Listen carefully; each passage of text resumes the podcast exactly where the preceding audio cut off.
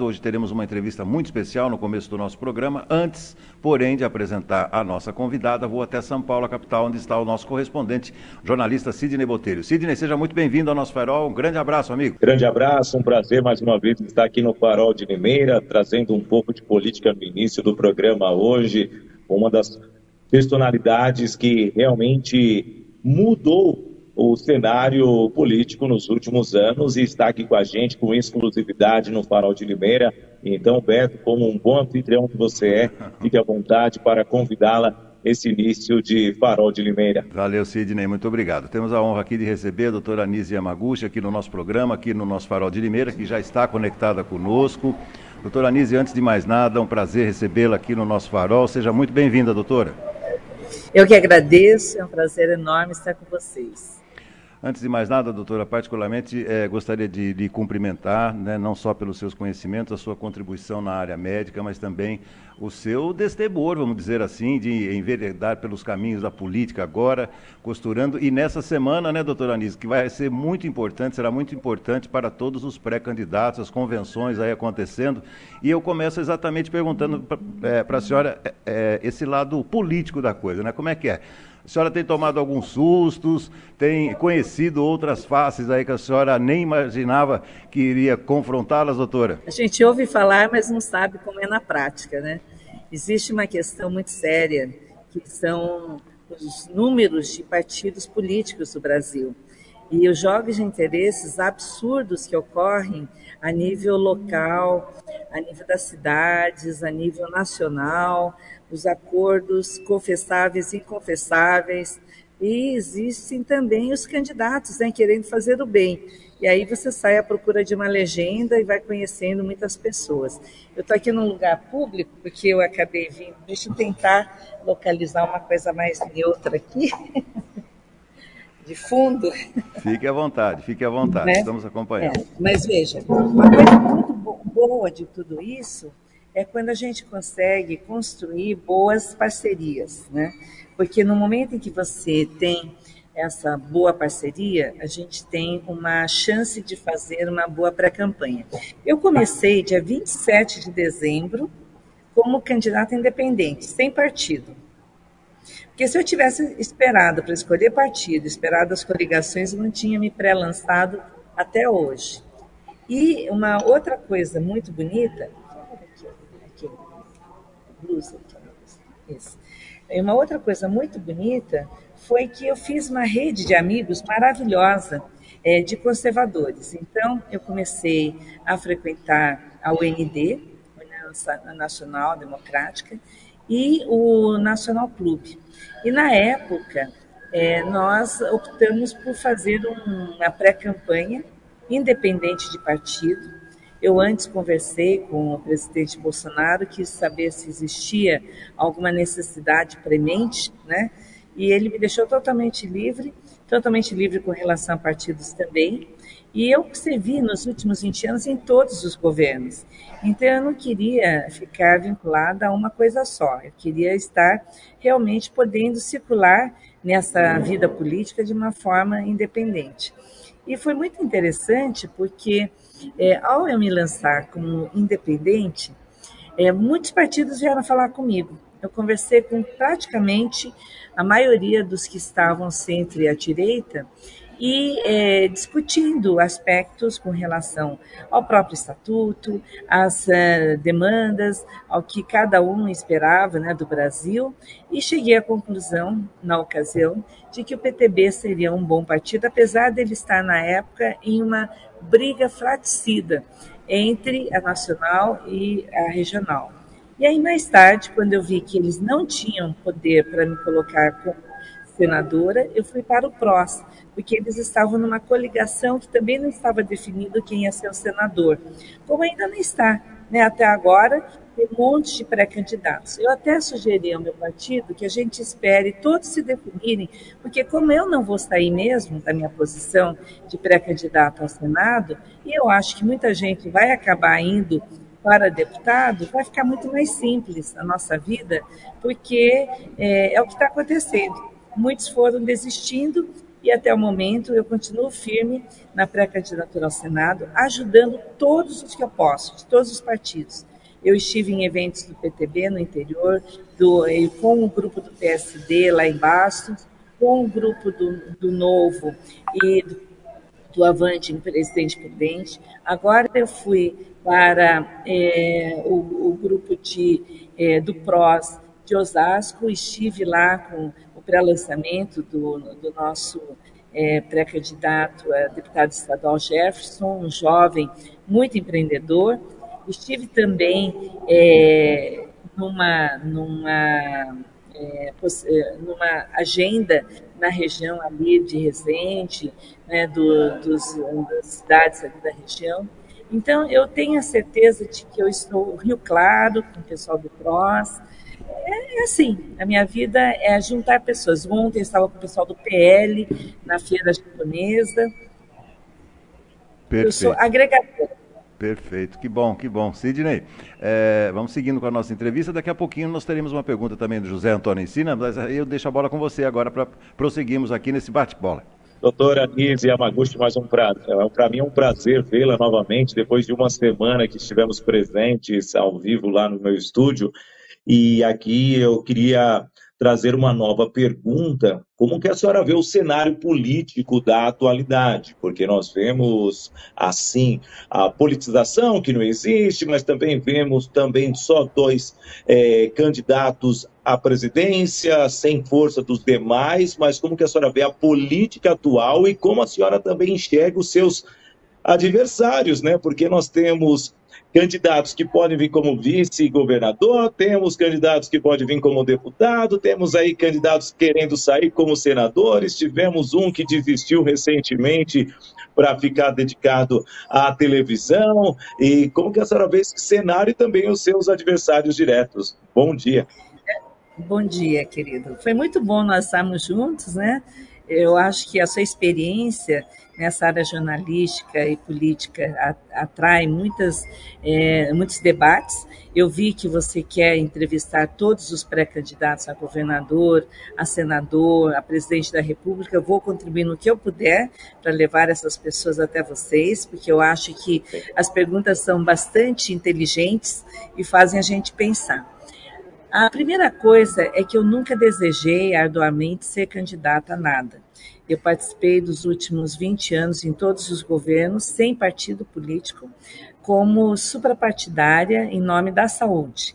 E com isso nós fizemos as leis de controle do tabaco, fui na Paulista, é, fiz é, passeatas, fiz outdoors em Brasília, etc., é, em favor da luta contra o tabaco também direitos dos pacientes com câncer, no Todos Juntos contra o Câncer, na Governança Brasil, onde eu coordenei a saúde do Brasil e da América Latina, junto com o ministro Nardes, que é um ícone dessa área de governança, e nós temos mais de 300 voluntários na Rede de Governança Brasil. Eu me afastei da minha posição, que era voluntária, mas convidada por compliance, para não ter é, colisão né, com a minha nova posição agora de pré-candidata.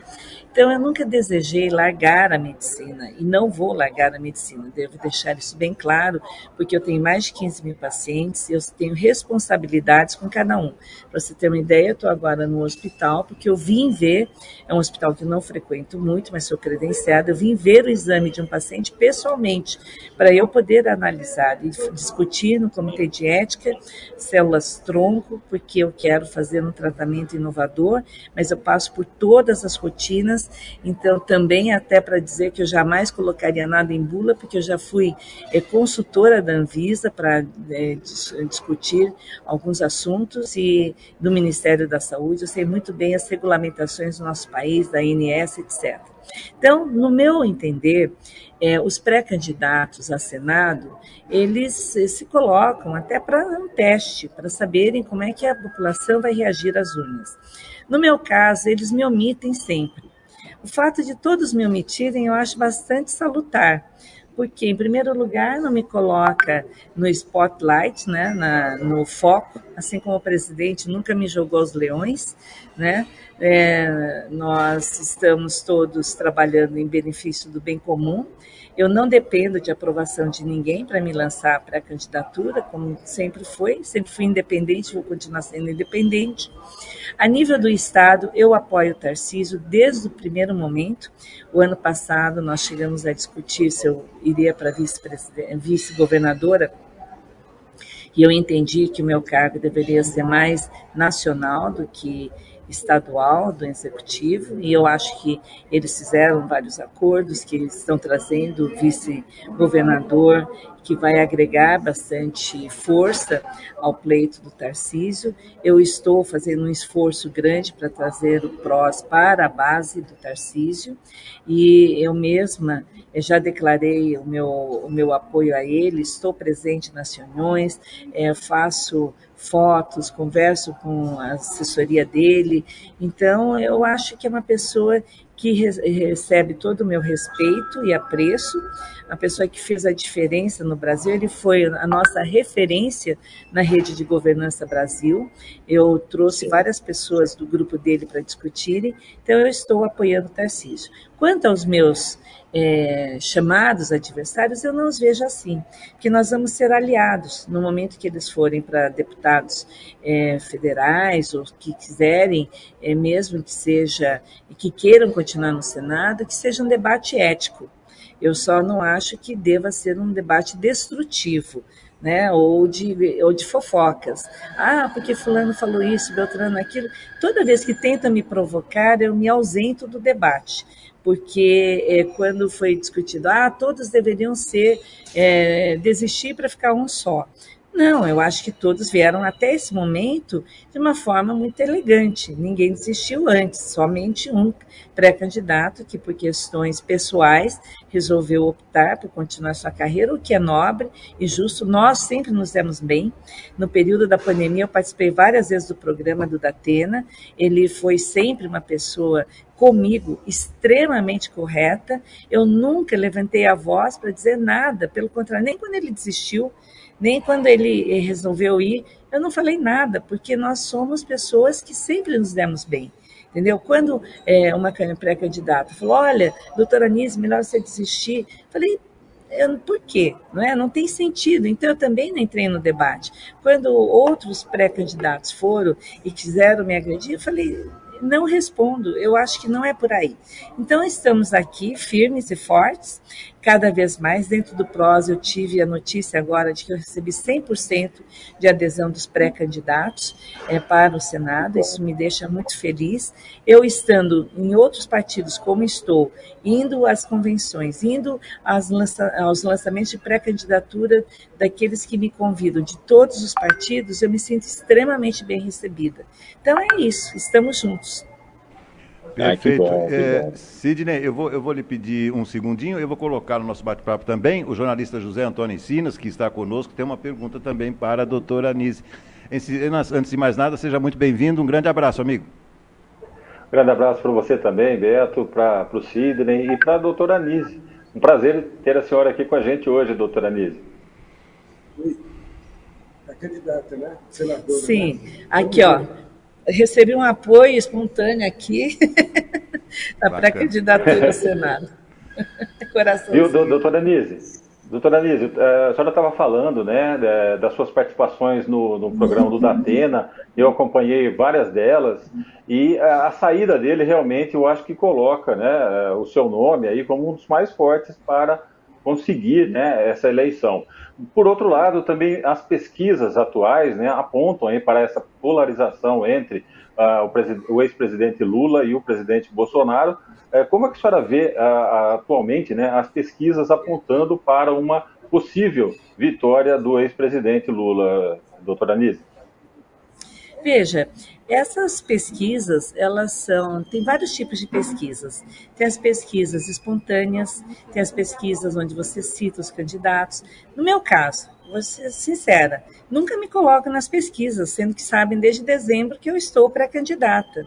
Ou não me pontuam ou não me colocam. Eu acho isso um absurdo. Agora, eu poderia falar, olha, gente, eu sou candidata, mas para que eu tenho que ficar falando de novo se foi feito é, de, intencionalmente me tirando do debate. Até os pré-candidatos, quando brigam entre eles, não me citam. Eu acho isso o melhor sinal. E tem uma outra coisa é, que eu acho que é o data povo, né? Quando você sai na rua, ou quando, por exemplo, eu estou aqui no hall de um, de um hospital, passa um, um, paciente, fala, olha, doutora, estou com a senhora.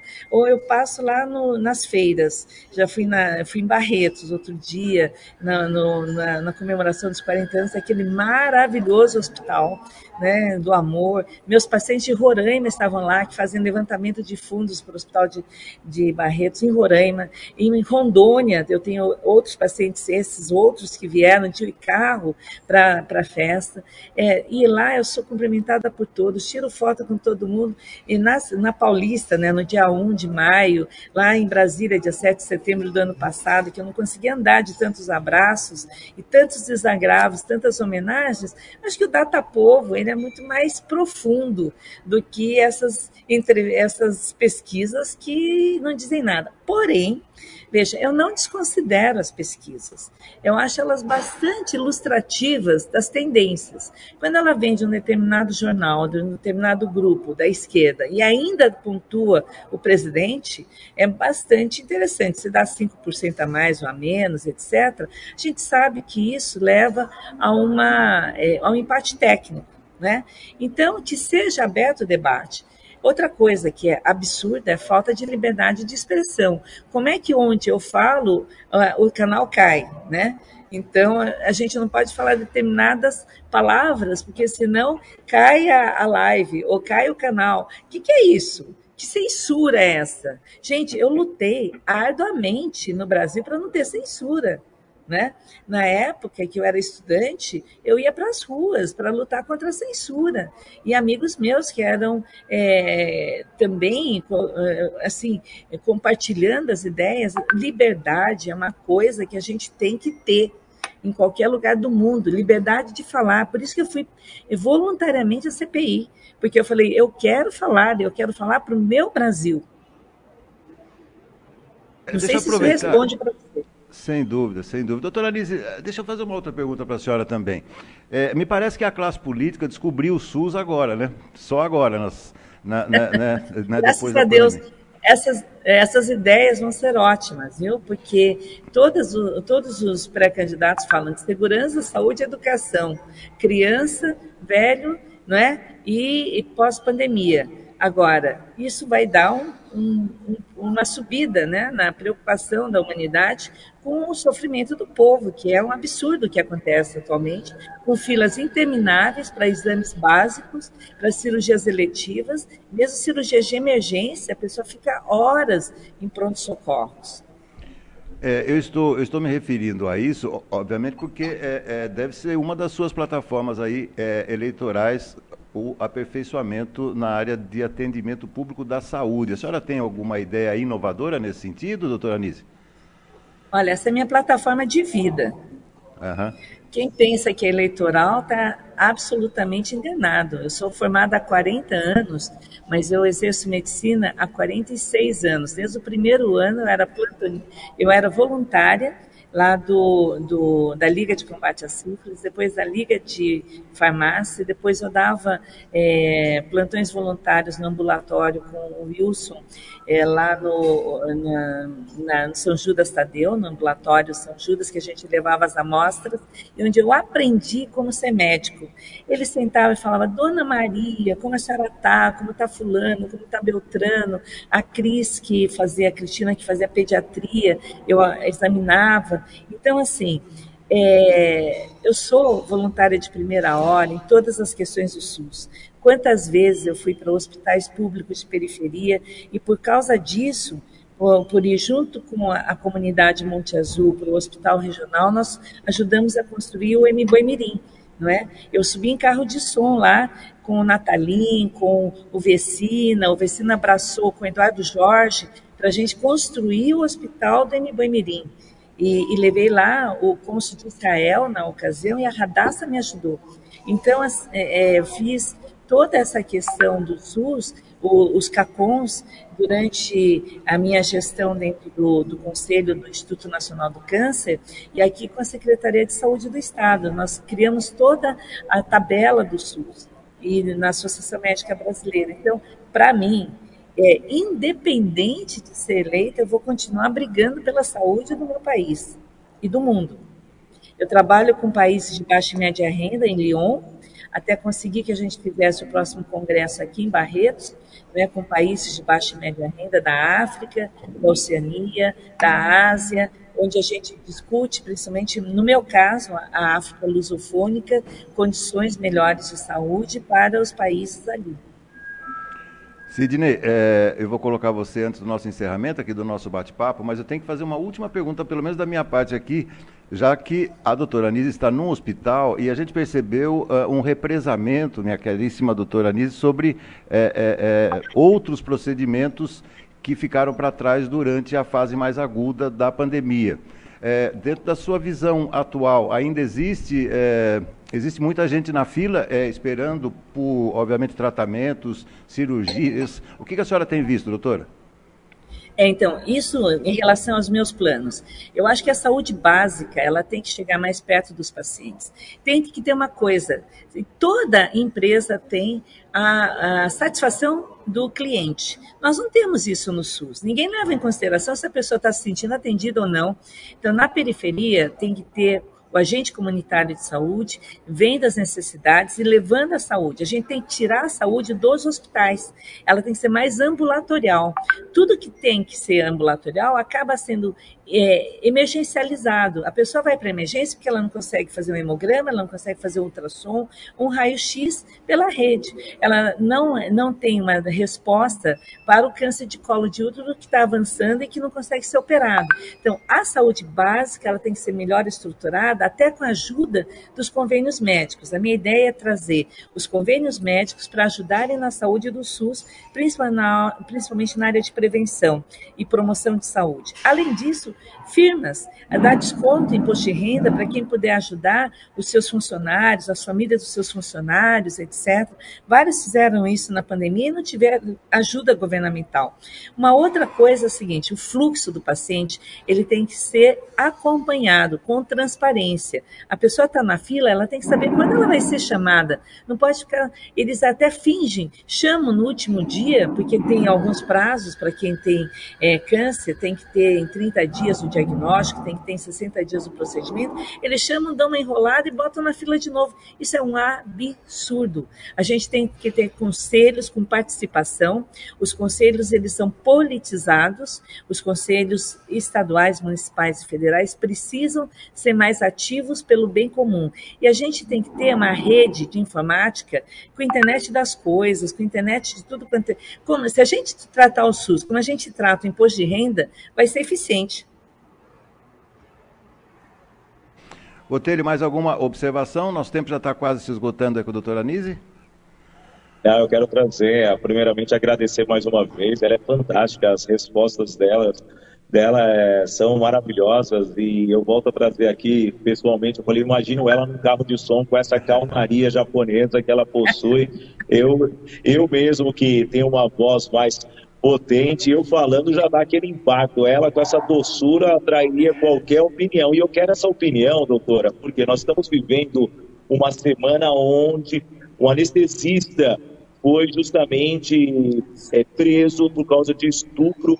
E a senhora como mulher, a senhora como uma especialista há 40 anos na medicina, eu gostaria da sua opinião em relação a esta atitude. E a senhora como diretora de um hospital, talvez, o que faria com um profissional desse porte, porque realmente foi lamentável esse ato na semana passada. E justamente depois da entrevista que a senhora deu para mim e que veio a público, e eu queria ouvir esta sua opinião. Faltava uma pergunta polêmica, né, doutor? Então eu trouxe para a senhora para fechar mesa. Não, exatamente. É um crime hediondo.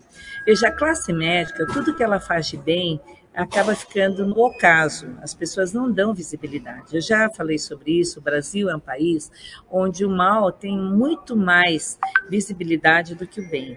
Olha, centenas de milhares de bons médicos médicos que respeitam como ginecologistas ou como anestesistas os seus pacientes. Sai um que, que não é médico, não é pessoa, não é possível alguém que faça uma coisa dessa.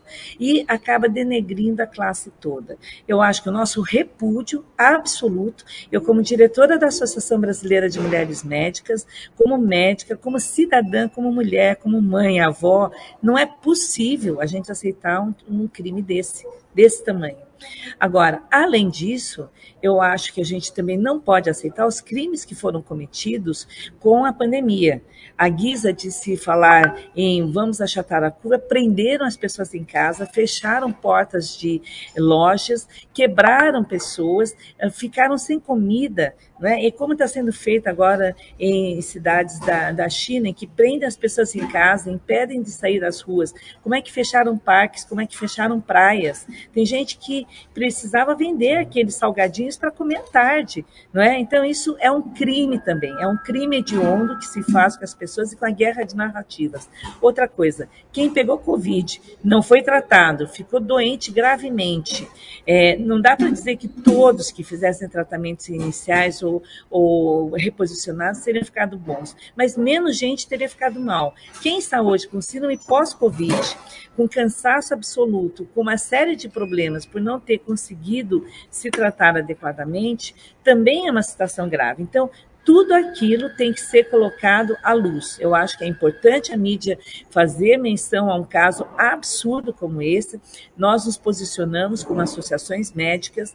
Não é possível aceitar esse tipo de coisa e não se deve é, é, negar a importância aí da lei que tem que ser pétrea, tem que ser rígida com esse tipo de situação. Perfeito. Para a gente encerrar, Ensinas, tem, tem mais alguma observação? Depois você sai conosco aqui? É, não, eu, eu, gostei demais da, da, participação da doutora Anise.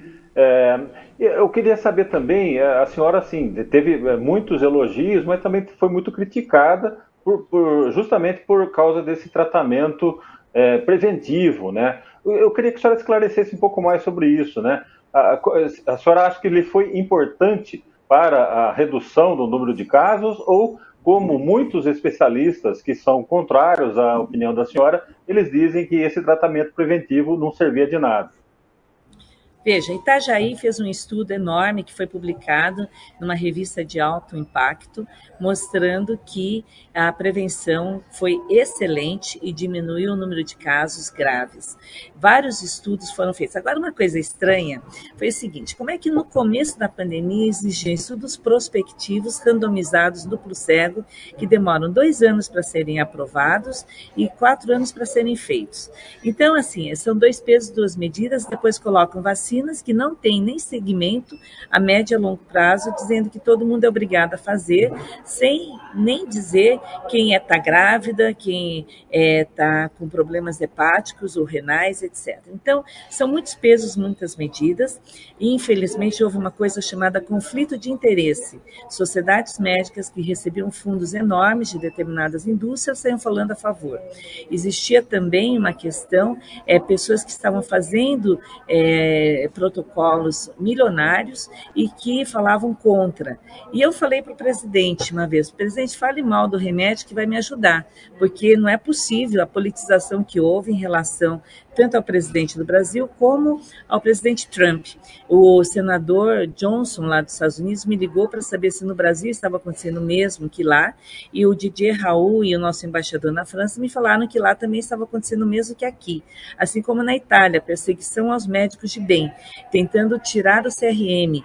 Na Espanha, a Associação Médica de lá proibindo os médicos de prescreverem coisas que estão a décadas sendo utilizadas sem problemas em é, centenas de pacientes no mundo inteiro e, na realidade, é, dizendo que fazia mal quando não fazia. Teve um estudo fake falsificado do Lancet para falar de 96 mil pacientes que teriam tomado cloroquina, hidroxicloroquina e que passaram mal. E era falsificado, assinado por médicos da Harvard. Isso sim é um assinte e saber o que esteve por trás, e isso fez com que fosse interrompido um estudo da OMS, em que um dos braços era a hidroxicloroquina, que estava indo melhor do que, na época, o remédio que estava para ser lançado, que custaria 50 vezes mais. Então, isso é muito grave. A narrativa e o que está por trás dessa falsa ciência. Perfeito. Nosso tempo está se esgotando. Bom, doutora Anise, queria lhe agradecer muitíssimo a, a, participação no nosso farol. Agradecer ao Sidney, que fez essa ponte tão importante, tão necessária. De minha parte, doutora, eu só tenho que lhe cumprimentar pela coragem, pela força, pelos seus conhecimentos já reconhecidos internacionalmente. Boa sorte, doutora. Boa sorte, saúde e força para a senhora nessa, nessa campanha que está só começando, doutora. Sidney, muito obrigado. Eu um abraço agradeço. a todos. Bom dia a todos. Obrigado. Sidney, só uma Bom coisinha. Dia. Quando eu falo no carro de som, todo mundo ouve. É engraçado, ficam quietinhos. então eu não preciso gritar. É, eu consigo falar assim, está tudo certo. a senhora é linda. Obrigado. Boa sorte. Gratidão. Valeu. Um abraço. Valeu, obrigado. Obrigado. Seguimos Ó, aqui. Abraços dos saúde, mudos e cegos, tá? É isso aí. Parabéns para vocês.